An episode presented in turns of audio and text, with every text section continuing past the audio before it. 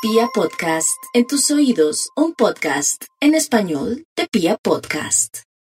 La capacidad de trabajo de los leos se multiplica montones en este primer mes del año. Todo lo tienen de su lado para destrabar sus cosas, caminar con vigor, darse en cuenta que hay futuro, que las cosas pueden ser mejores. Una época muy bella, es el compromiso en el hacer y la posibilidad de obtener excelentes frutos en lo que hacen y en lo que realizan.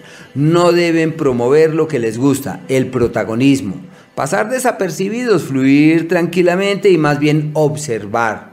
Su situación de pareja, crítica su situación en el amor, el sexo y el placer perfecta. Y si tienen el astro del sexo, el astro de la plenitud y de la conexión profunda con el otro en el pico más alto del año. Así que están divinamente. No olviden sus dotes creativas y pedagógicas que están en un ciclo pues muy favorable. Aunque la pandemia todavía pesa, la puerta de los viajes la tienen abierta de par en par y deben contemplar la posibilidad de lazos, de nexos, de vínculos y hasta de viajes.